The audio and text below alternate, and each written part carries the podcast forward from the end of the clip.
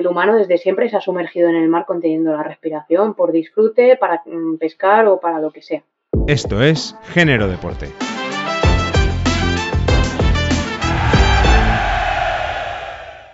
Bienvenidos, soy Javier García y cada semana os traigo un nuevo deporte y una de sus historias de pasión y superación contada por su protagonista. Descubre nuevos deportes y acércate a escuchar hábitos y estrategias que también valen para la vida diaria. Únete a nosotros y saca tu atleta interior. Nací en el Mediterráneo. Esa frase es buque insignia para Isabel Sánchez. Llegó a la apnea casi por casualidad, como pasa a veces las mejores cosas. Pero no fue por casualidad que Isabel se formara y aprendiera de su deporte y de su cuerpo. Lograr metas grandes requiere de compromiso, ganas y saber lo que se está haciendo. Ya sea apnea estática o dinámica, Isabel ha roto todos los récords en España. Y todavía nos queda mucho por ver de ella. Hoy sabremos más de apnea deportiva.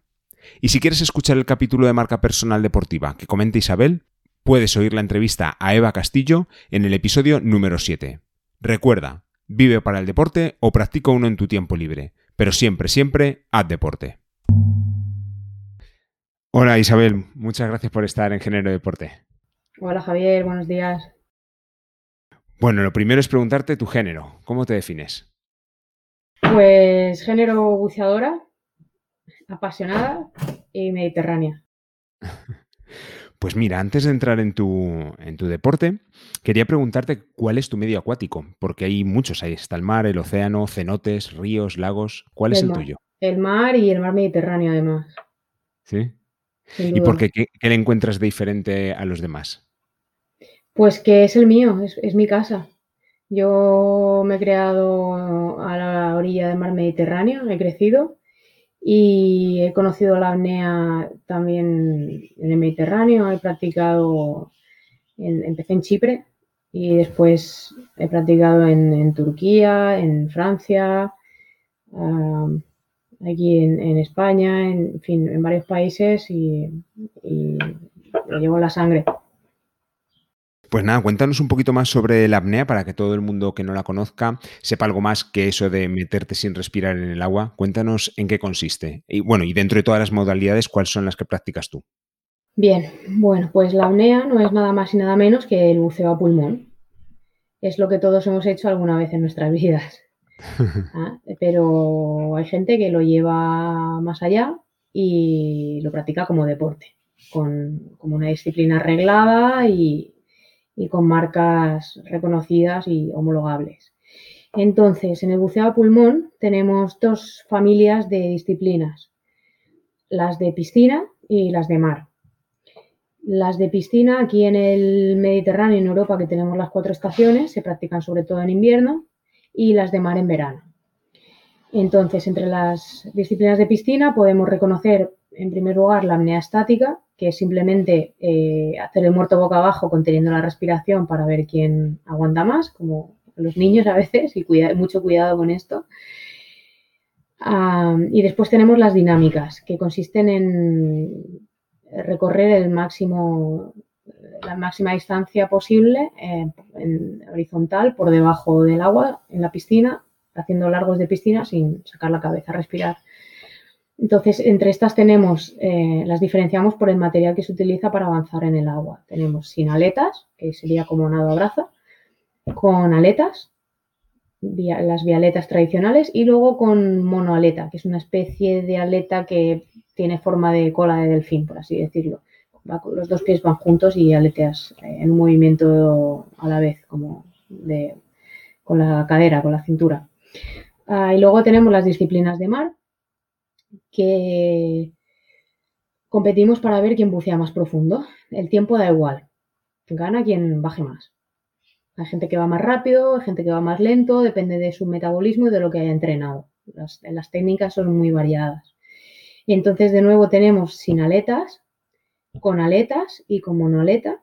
Y luego tenemos una cuarta que se llama inmersión libre y en esta nos impulsamos con nuestras manos tirando de una cuerda que ponemos tensa hacia el fondo del mar y, no llevamos aletas en los pies y agarramos la cuerda y, nos impulsamos tirando de ella hacia el fondo y luego para subir Una vez que giras, es como si escalases la cuerda. Vendría ser lo mismo, pero hacia la superficie. Y siempre hay una guía, vamos a centrarnos eh, ahora un momento en la del mar, siempre hay una guía para que tú puedas eh, llegar a profundidad de seguridad donde te puedas agarrar. Ah, este cabo, esta cuerda que nosotros llamamos cabo en, el argot náutico, eh, arriba está flotando porque está sujetado a una boya y abajo tiene un plomo que la mantiene tensa. Este, este cabo normalmente no se nos está permitido tocarlo, solamente actúa de, línea guía, por así decirlo, para no perdernos en la inmensidad del azul. Solamente en la disciplina de inmersión libre sí que se nos está permitido y además debemos eh, agarrarlo para estirarlo. y, bueno, pues esa es la guía que nosotros tenemos. Lo que sí que tenemos después son una serie de lo que llamamos buzos de seguridad que mm, son unos apneístas que nos acompañan en los últimos metros por si a alguien quedara un poco corto de, oxígeno y necesitara asistencia llegando ya a la superficie. Estos apneístas solo nos acompañan los últimos metros porque, claro, si alguien se queda corto, se sobreentiende que no será ni al inicio ni a la mitad, será al final del buceo. Y también, también porque para ellos sería muy difícil acompañarnos todo el buceo ya que están haciendo la seguridad de deportistas de élite que están batiendo récords y así, entonces eh, no podrían hacerlo básicamente. Y buzos de seguridad con botella, pues tampoco, tampoco, tampoco es práctico porque, bueno, si te dan un aire a respirar a X metros de profundidad, ese aire que te dan viene a presión y tú tienes los pulmones muy pequeñitos por la presión hidrostática. Si respirases de ahí, pues te, los dañarías. ¿vale? Y, aparte ellos tampoco te pueden subir para arriba muy rápido porque al estar respirando aire comprimido, pues tendrían riesgo de sufrir lo que se llama la enfermedad de compresiva. Entonces nosotros solamente eh, nos manejamos entre apneístas. ¿Tú cuál prefieres, la parte indoor de piscina o la parte de mar? Yo soy de mar. Totalmente. Y lo que me gusta es estar en el, mar abierto, con, sintiendo el sol en la cara y los elementos y interactuando con la vida marina. Y bueno, luego en invierno, como no nos queda otra, pues una buena forma de mantener el fondo físico y, de entrenar la capacidad de contener la respiración es en piscina. Cuando tú te sumerges en, en el mar y eh, llega un momento, al principio tienes que luchar para poder bajar pero llega un momento en el que lo que tienes por encima de ti pesa más que tu propio cuerpo y ya bajas automáticamente, si no, no me equivoco, ¿no? La presión hace que empieces a descender. Sí, sí, sí, porque, bueno, piensa que en el cuerpo humano existen espacios aéreos y además también en el traje de neopreno que llevamos para mantenernos calentitos y protegernos de posibles medusas o vida marina, pues también hay unas burbujas de aire por dentro de, del neopreno, por eso nos mantiene caliente. A, medida que nosotros descendemos hacia la profundidad, por la acción de la presión del agua, estos espacios gaseosos se comprimen. Y entonces nosotros cada vez flotamos menos, hasta que llega un punto en el que pasas de flotabilidad positiva a flotabilidad neutra y más adelante a flotabilidad negativa. Y en ese momento, pues, eh, caemos hacia el fondo del mar como una piedra. No, necesitas ni siquiera aletear, ni bracear, ni hacer nada. Simplemente relajarte y dejar la gravedad hacer su trabajo. Y eh, eh, entiendo que esos huecos además eh, son parte de tu pulmón. Tu pulmón cada vez se va comprimiendo más, ¿no? Según vas bajando, hasta que llega un momento que prácticamente no te queda hueco para el oxígeno. ¿Es en ese momento en el que tú tienes que darte cuenta y ya empezar a subir? ¿O cuándo es el momento en el que dices ya, he llegado hasta el máximo? Sí, los espacios aéreos más importantes en, en pulmón son los pulmones, pero luego también los oídos.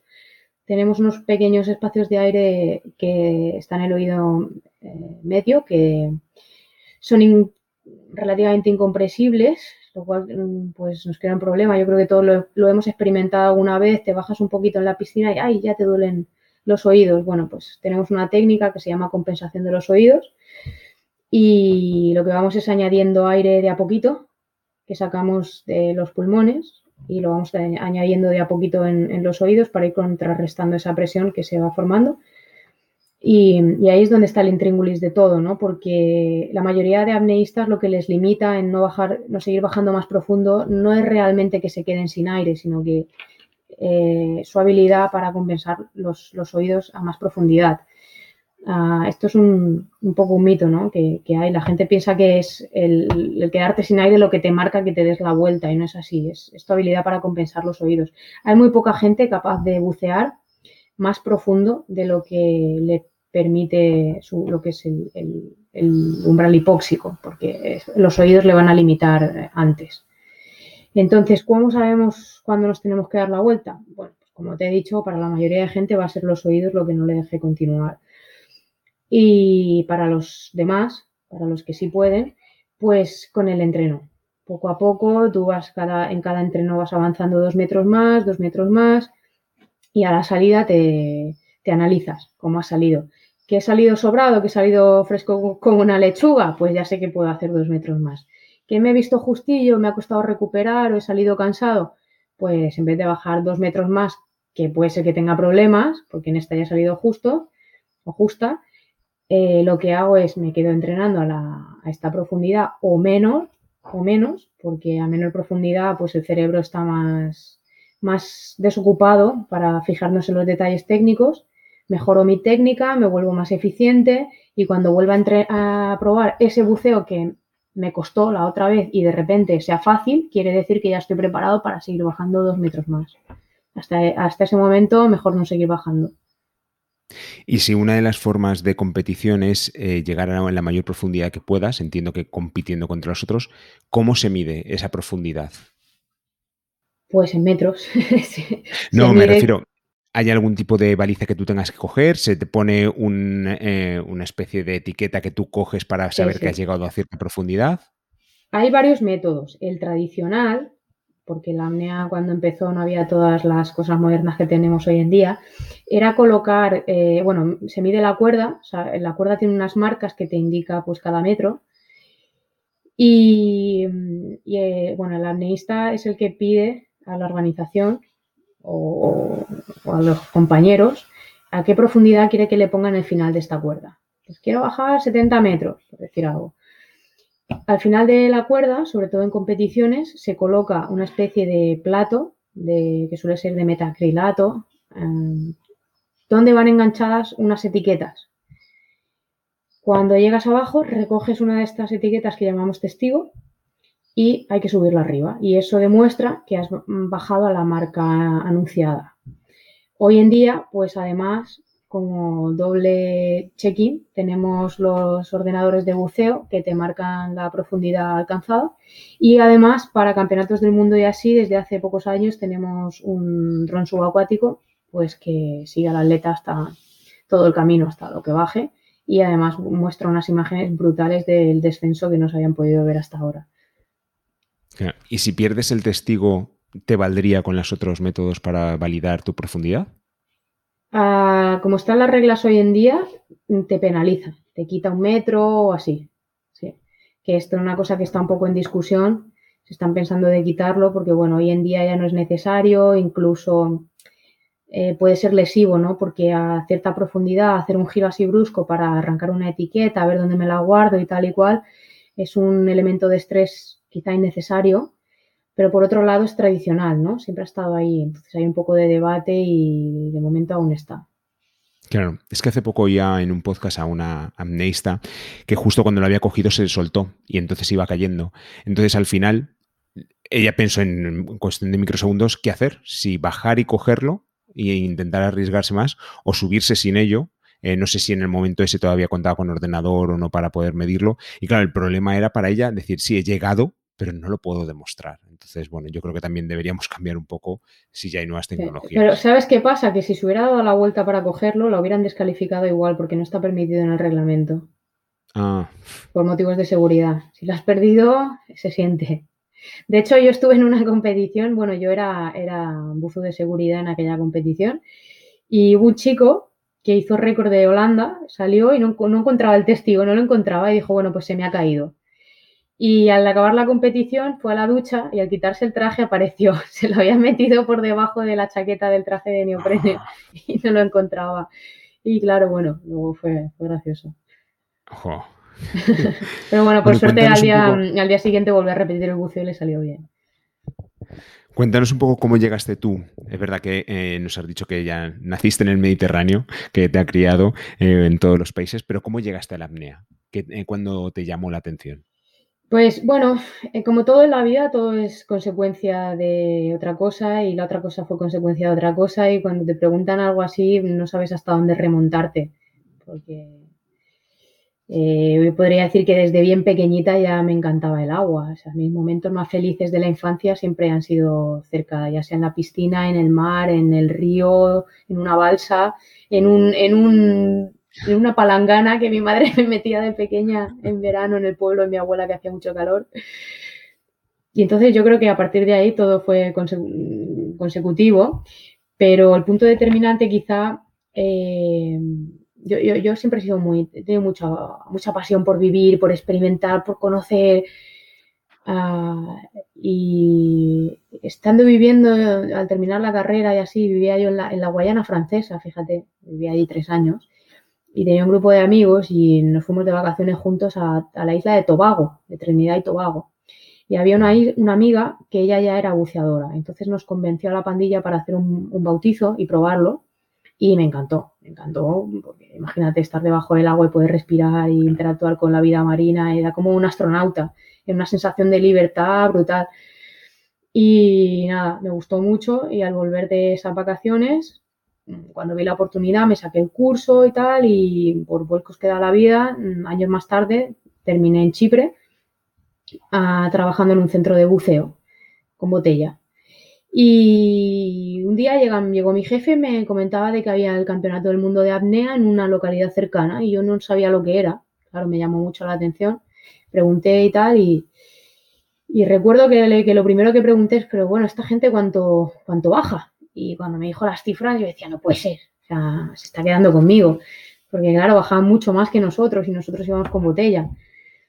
Y, pensé que era una exageración, pero cuando lo miré por mi cuenta y vi que era cierto, pues lo siguiente que pensé fue, están todos tronados, o sea, eh, no sé, no, no aprecian la vida, quieren morir, no sé, porque también a veces hay, ves así un poco de halo, un poco tremendista alrededor de este deporte, algunos, algunos documentales así que circulan por internet de, de cariz un poco morboso y tal, Em, pero bueno, mm, hablando con mi jefe y así, me dijo, pero mira, sabes que la apnea es una cosa buena para aprender, porque en caso de que ocurra un accidente o falle el equipo bajo el agua, lo que sea, saber que puedes contener la respiración durante varios minutos en los cuales te da tiempo a solucionar cualquier problema, pues puede ser positivo para nuestro trabajo y tal. Y mira, por ahí me convenció, eh, sí, vamos a probar unas técnicas de apnea.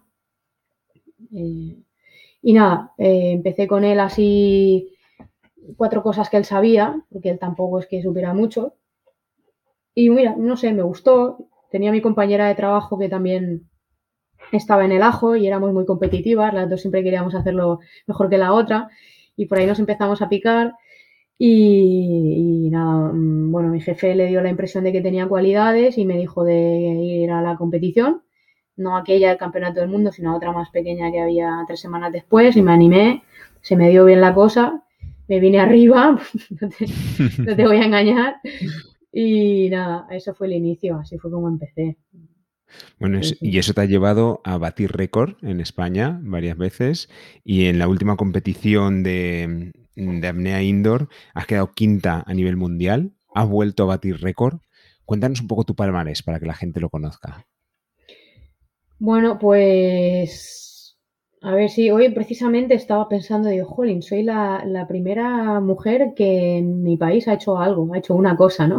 Como la mujer que más puede contener la respiración de toda la historia de, mi país, ¿no? La primera que ha, desde que el hombre es hombre, seguramente que en España ha aguantado la respiración por siete minutos.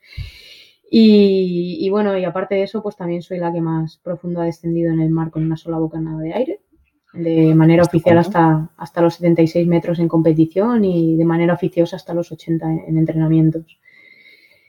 Eh, y aparte de esto, pues ahora mismo tengo cinco medallas de oro vigentes, eh, dos en mar y tres en piscina, y luego una de plata.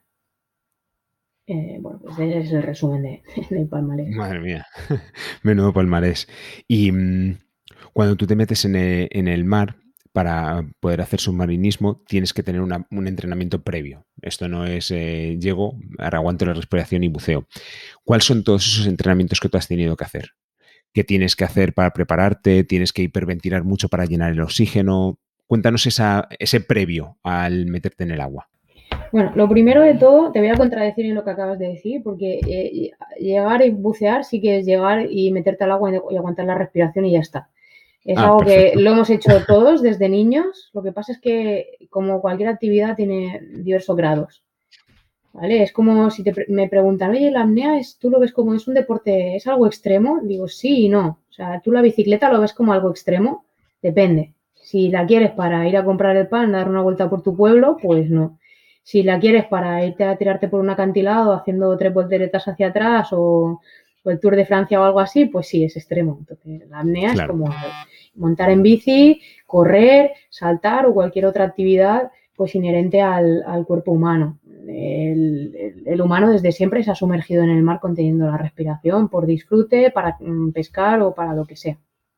Entonces, de hecho, aquí en, mi escuela, en el Club Apnea La Careta, aquí en el Startip, en, Girona, donde las Islas Medas, eh, viene mucha gente de nivel inicial que vienen solamente para aprender apnea, para estar cómodos y seguros en el mar, para poder hacerse una bajadita ahí a 5 metros a mirar una estrella de mar y poder estar cómodos. Y, y el apnea es para todos, eso es lo primero. Lo que pasa que a veces, pues los que salimos en medio somos los apneistas profesionales que estamos haciendo récord y cosas así más extremas, pero no me gustaría que la gente se quede con esa imagen porque la apnea es mucho más. No, aparte, cuando oía esta otra amneísta, eh, también se discutía sobre ese tema, la parte de la seguridad y la imagen que se tiene. El dato que daba, no sé de qué año era, no sé si decía, pues en los últimos años ha habido un muerto por apnea. Dice, ya, mm, es que un muerto a nivel mundial con la cantidad de millones de personas y cuál fue el estado, qué pasó. O sea, que realmente no es eh, como lo pintan, es que es un medio más. Además, la gente sabe cuándo salir, tiene medios, como tú dices, justo en la parte final siempre en ayuda. Lo que pasa que, bueno, es verdad que luego las películas...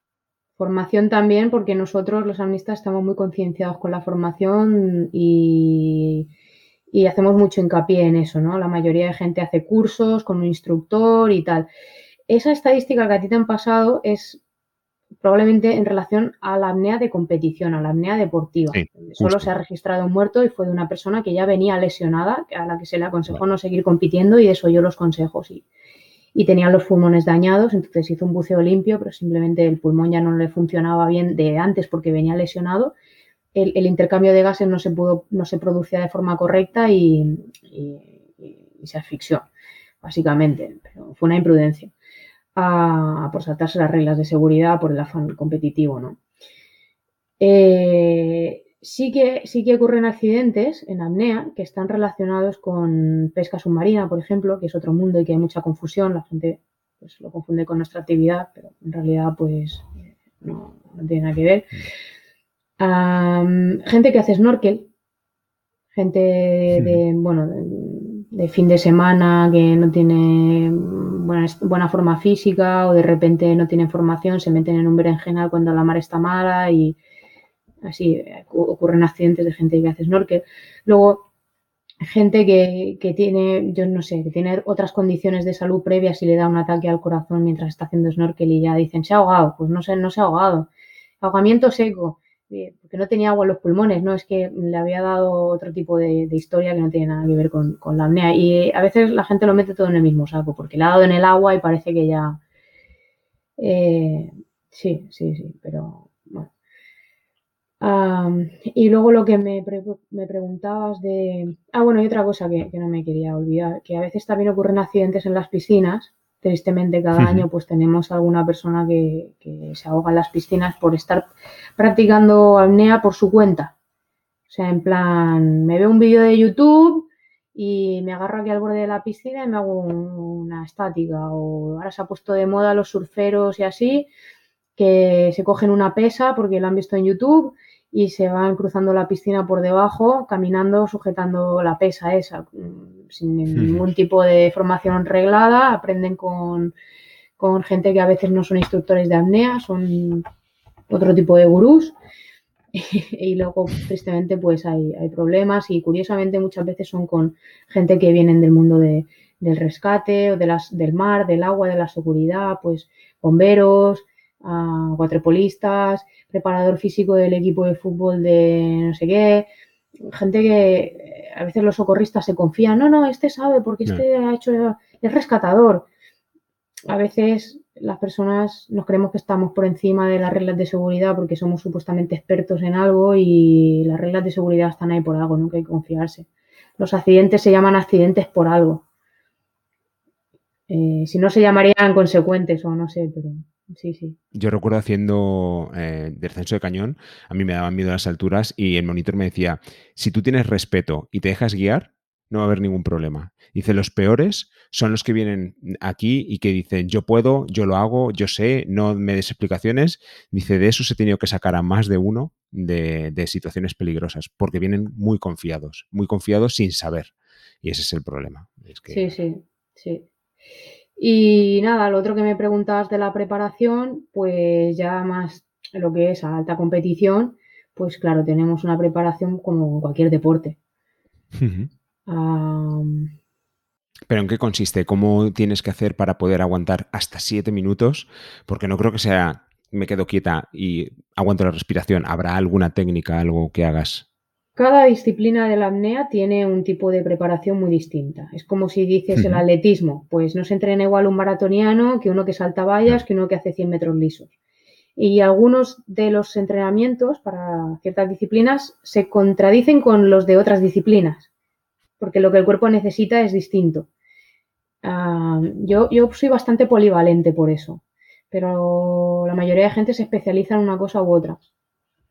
Ah, por ejemplo, para hacer las dinámicas necesitas cierto músculo y para hacer la estática todo lo contrario. Cuanto más lento el metabolismo, pues mejor, porque consumes menos oxígeno y de hecho la mayoría de gente que está arriba en apnea estática está muy delgadita, están ya entrados en años, no todos, ¿eh? pero podemos observar que en comparación con las dinámicas, pues hay más gente con ese tipo de fisiología.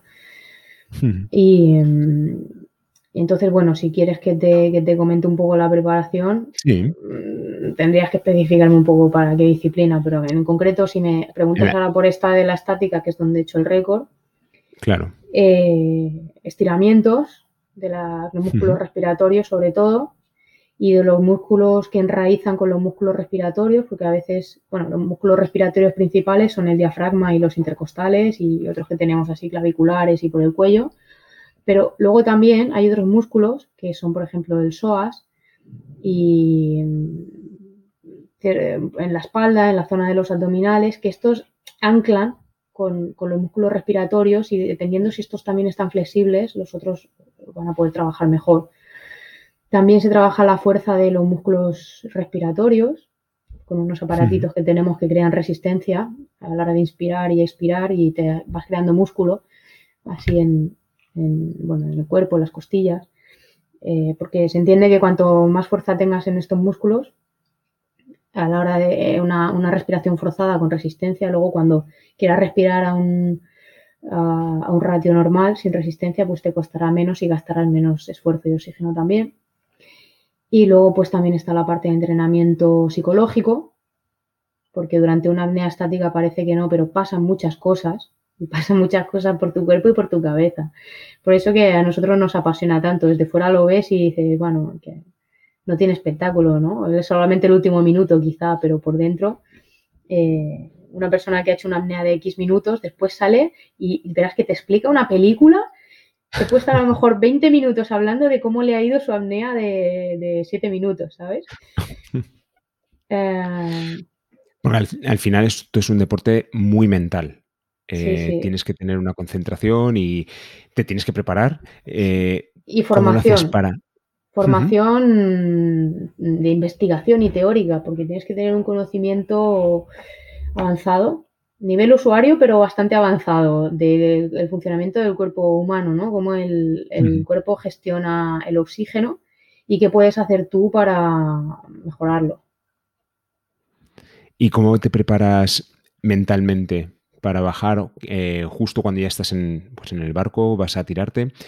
¿Cuáles son los últimos pensamientos que te dices a ti misma? Y cuando luego ya estás bajando, ¿en qué estás pensando? Bueno, pues en las disciplinas de profundidad mm, trabajamos, yo trabajo bastante la visualización, eh, tanto los días anteriores como el momento inmediato antes de sumergirme. Ya repaso todo en mi cabeza, cómo lo quiero hacer todo, cada movimiento. Y luego cuando estoy en el buceo, pues eh, trato de ceñirme al plan. Y bueno, luego también em, durante el buceo, nada, me, enfoco en la técnica, porque eso me ayuda además a, centrarme en el aquí y ahora. El peor, el, peor enemigo de la apnea es eh, pensar en, en, lo que viene después, o sea, proyectarte en el futuro. ¿Cuándo llegaré abajo? Eh, ¿cuánto me falta para subir? O anclarte o quedarte en el pasado, ¿no? ¿Cuánto llevo? tienes que, es, la gente decimos que es como un ejercicio de meditación, porque tienes que estar bien, bien en, el aquí y el ahora de, cada movimiento que haces. Tienes que ah, disfrutar del momento, además. Hay que disfrutarlo también, porque tienes que encontrar tu happy place. Tiene que ser, tienes que estar feliz durante tu apnea, porque si tú no estás feliz y no estás alineado con lo que estás haciendo, tu cuerpo va a jugar mecanismos de autodefensa y va a a disparar algo que a ti te va a cortar el buceo.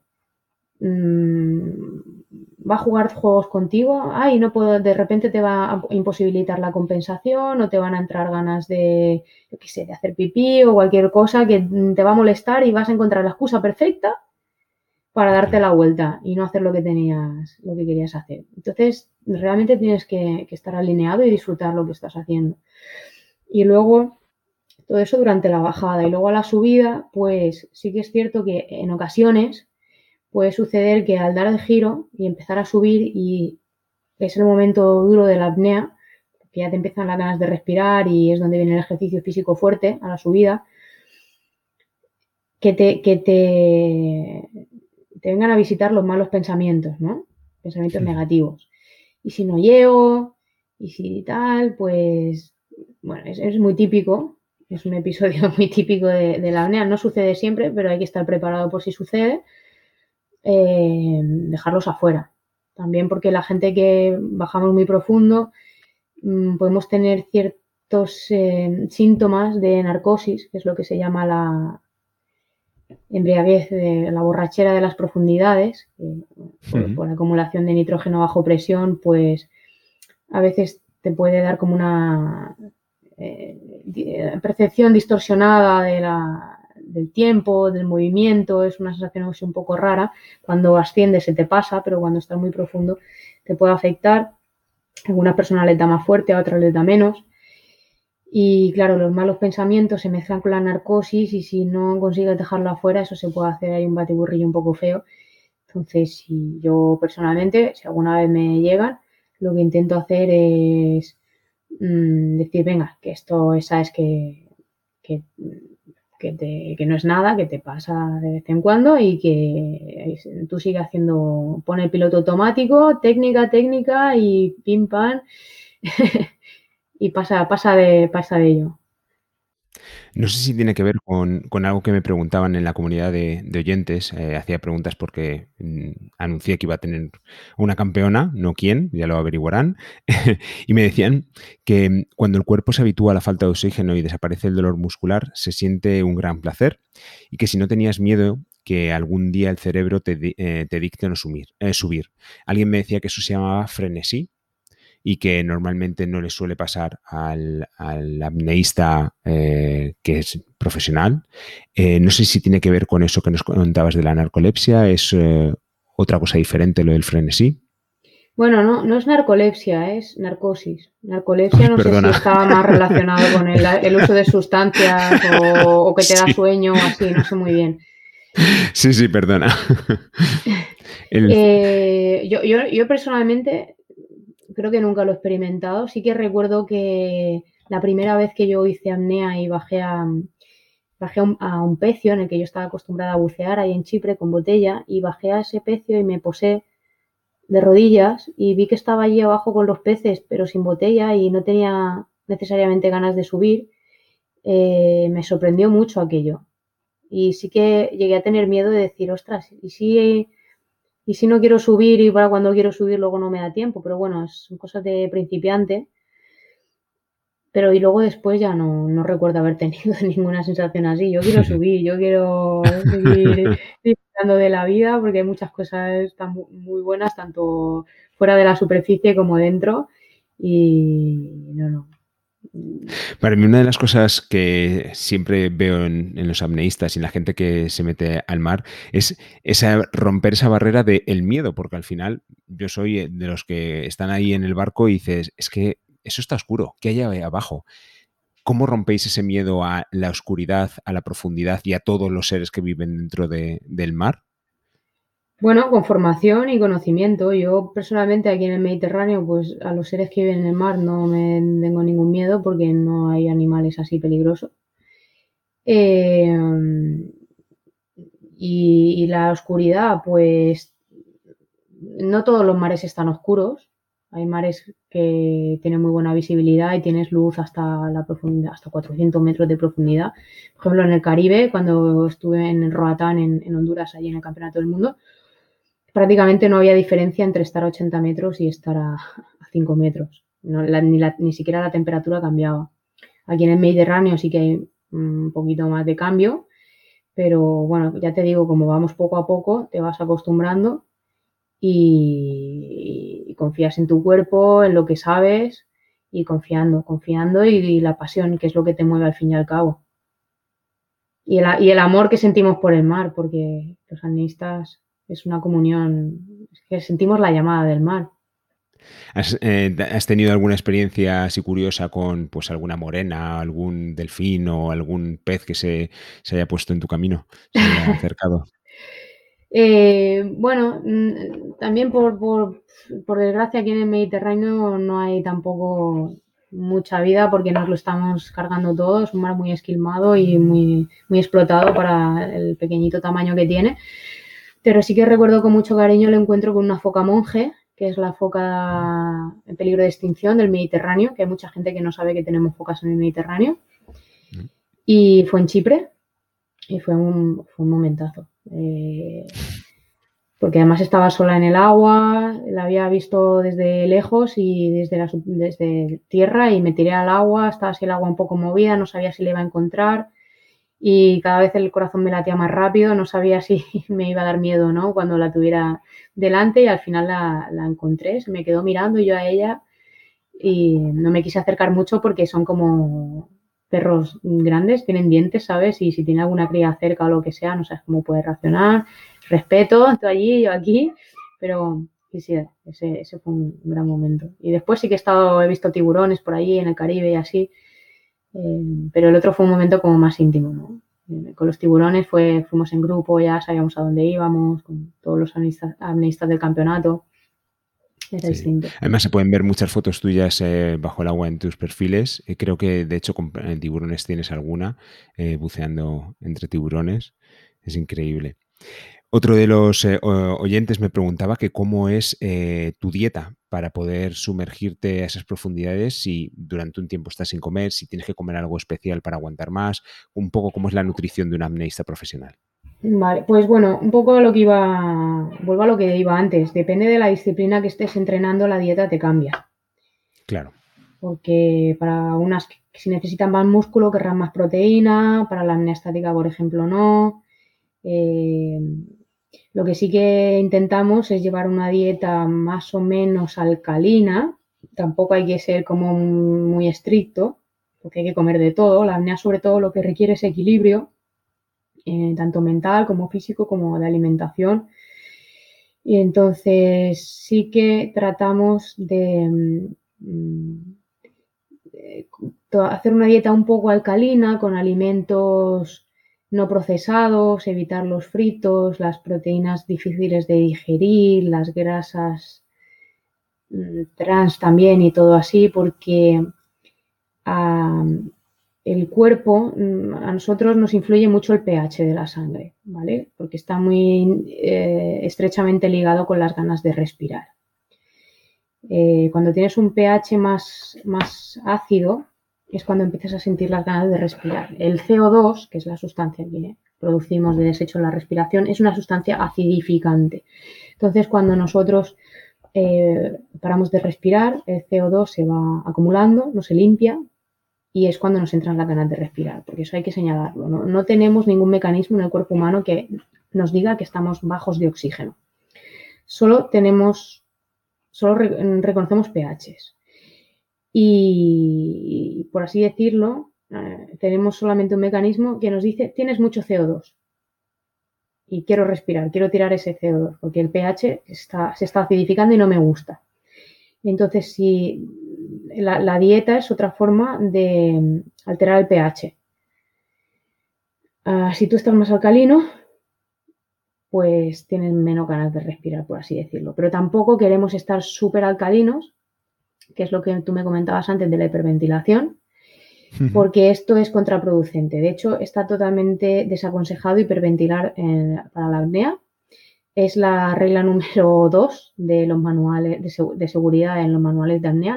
La, regla número uno es nunca vaya solo. La apnea siempre se practica en pareja y a una distancia corta. O sea, si tu pareja está mm, a 300 metros tuyo, eso no vale. Hay que estar cerca. Ah, entonces, la hiperventilación lo que hace es que tú... Eh, vale, eh, ah, em, recapitulo. En el cuerpo tenemos dos depósitos, uno del oxígeno y otro del dióxido de carbono. Esto es lo básico que se enseña en todos los cursos de apnea.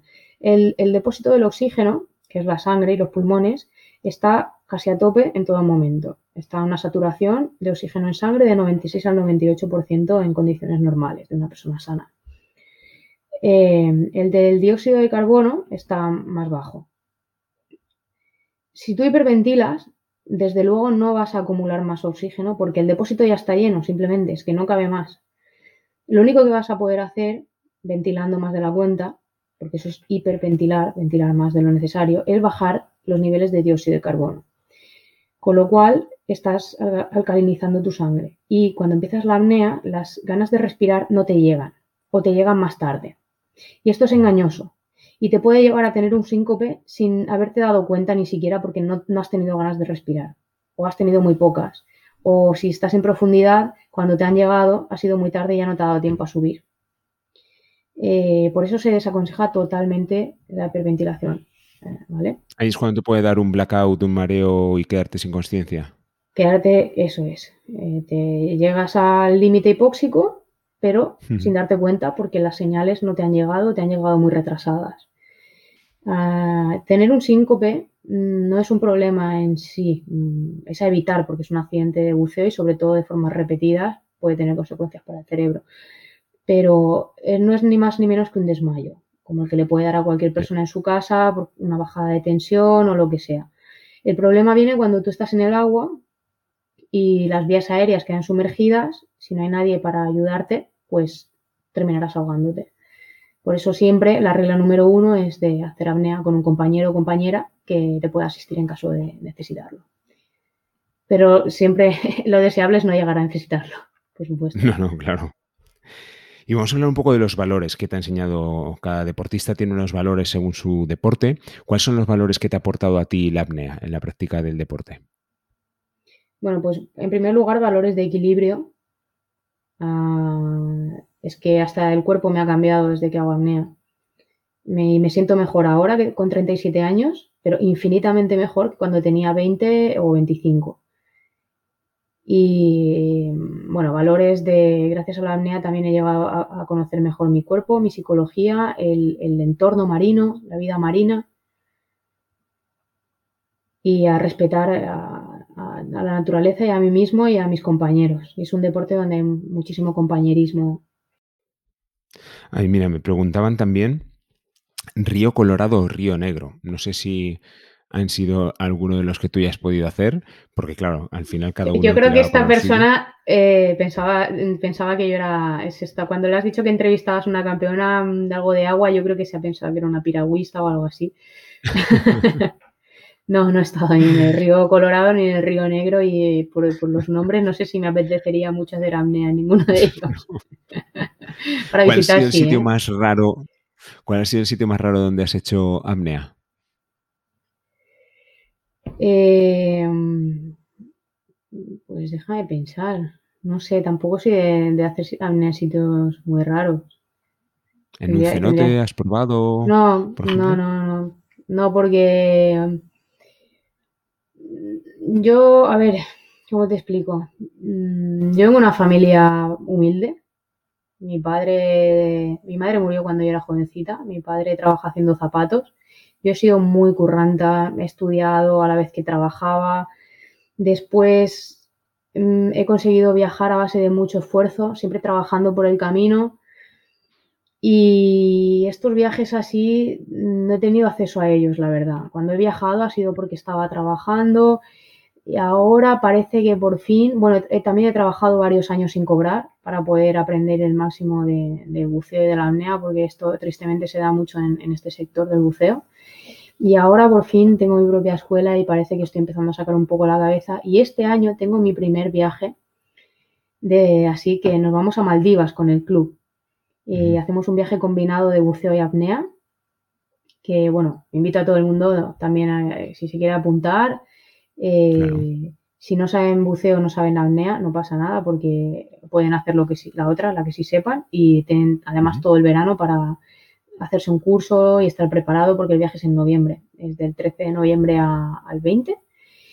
Y tengo una ilusión tremenda, imagínate, eh, va a un sitio paradisiaco, eh, vamos a ver tiburón ballena, tiburón nodriza, mantarrayas gigantes, mmm, pues todo lo que, lo que se mueve por allí.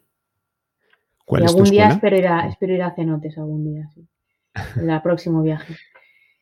Eh, mi escuela se llama Club Apnea La Careta. le hemos puesto ahora el subtítulo de Medes Freedivers, porque queríamos que representara un poco también la zona donde buceamos, ya que es un parque natural, es una reserva marina protegida y creo, creemos que eso hay que meterlo en valor también. Y la careta es el nombre científico de la tortuga verde es una tortuga mediterránea. Bueno, en los planes a futuro ya están claros que estás eh, ahora teniendo tu escuela porque muchos de los problemas que tienen los deportistas alto nivel es el, lo que yo llamo el plan B, el no tener nada una vez que vayas a terminar tu carrera profesional. Veo que en tu caso lo has podido orientar profesionalmente y has creado tu propia escuela. Sí, es que, es que yo siempre he tenido claro que me iba a vivir de mi deporte. Entonces no me, no me pasa como estas deportistas que tienen su carrera y están todo el, todo el día metidos en el car y viven de las becas y cuando se acaba tienen una mano delante y otra detrás. como nunca he tenido eso, siempre he tenido claro que ah, tendría que desarrollar algún, alguna actividad paralela que me permitiera eh, vivir, si no del deporte, de lo que hay, bueno, de la práctica, de lo que hay alrededor. Y, gracias también que hace un año estoy trabajando con Eva Castillo, que tú también la has entrevistado.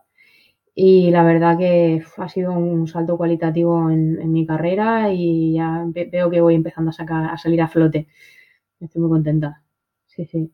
Eva Castillo, bueno, si no, si no habéis escuchado el podcast, pues es una, no sé, no sabría cómo definirlo porque también es una persona muy polivalente. Yo creo que es asesora de deportistas de alto nivel y nos enseña un poco a manejarnos la vida para salir adelante en nuestras carreras deportivas. Claro, hay que crear esa marca deportiva porque hay que buscarse patrocinios, hay que buscarse un posicionamiento y es muy interesante todo lo que nos contaba de cómo ayudar a la gente y sobre todo lo que ella decía, ayudar a los deportes que no son tan mayoritarios como es el fútbol o como son otros, porque hay muchísimos y, y bueno, es muy, muy interesante. La verdad es que fue grandiosa la entrevista con Eva. Quería preguntarte por el, futuro de tu deporte. He estado viendo que no es deporte olímpico, pero que en muchas ocasiones cierto tipo de apnea se ha visto para poder eh, meterlo, pues primero como exhibición eh, y luego para llevarlo a los Juegos Olímpicos. ¿Tú te verías yendo a unos Juegos Olímpicos si de aquí a, pues, a París o al siguiente lo llevaran? Pues claro que me vería. Es que es el sueño de todo apneísta y hemos estado trabajando por ello, pero bueno, al final no pudo ser. Metieron el breakdance y no sé qué otra cosa. Mm, sí, de hecho creo que creo que fue deporte de exhibición allá por el 1900 en los Juegos Olímpicos, ah. ha sido una vez. y teníamos la ilusión de que lo fuera en, París porque eh, Francia es, una, es un país con mucha tradición de apnea. De hecho, fueron los que iniciaron, los franceses fueron los que iniciaron la apnea como deporte reglado. Y bueno, pues he intentado, pero no, no ha podido ser. Ahora, Entonces, ¿cuál es tu siguiente objetivo? Llevo, aquí en España tengo que decir que la apnea está un poquito más atrás que en otros países mediterráneos, porque en, en, Italia, por ejemplo, es locura lo que tienen con la apnea en, Grecia, en, Chipre, que curiosamente es el país del mundo con más apneístas cuadrados por habitante. Bueno, con más apneístas por, por, habitante. cuadrado. Sí, sí. En Francia y en España, bueno, parece que vamos un poquito más atrás, pero eh, en los últimos años estamos viendo un, aumento de, la afición y justamente hoy hablaba con el responsable de apnea de la Federación Española que me dice que las estadísticas, las analíticas de mm, los últimos posts y así, que de las cosas que se han compartido en Internet, que, que va en aumento, que cada vez hay más seguimiento. Y estamos ilusionados con, este tema, sí, ojalá, ojalá fuera olímpico eh, antes de que acabe mi carrera, porque yo estaré ahí. Eh, ¿Los medios apoyan el deporte de la apnea? Es que ya sabes que los medios apoyan cuatro deportes, que son los de siempre, y ya está. Y si da la casualidad de que tenemos algún olímpico español bueno, pues durante unos mesecillos se está hablando de ese deporte y luego otra vez a, la trastienda. Es que, ¿sabes qué pasa? Que el deporte ya se ha convertido en un negocio muy, muy lucrativo, ciertos deportes, que ya se han convertido en un producto especulativo, ¿no? Hasta hay ciertos clubes que cotizan en bolsa y, son productos de especulación con grandes fondos de inversión detrás. Y luego dicen, nos, cuentan los clubes de fútbol que están arruinados.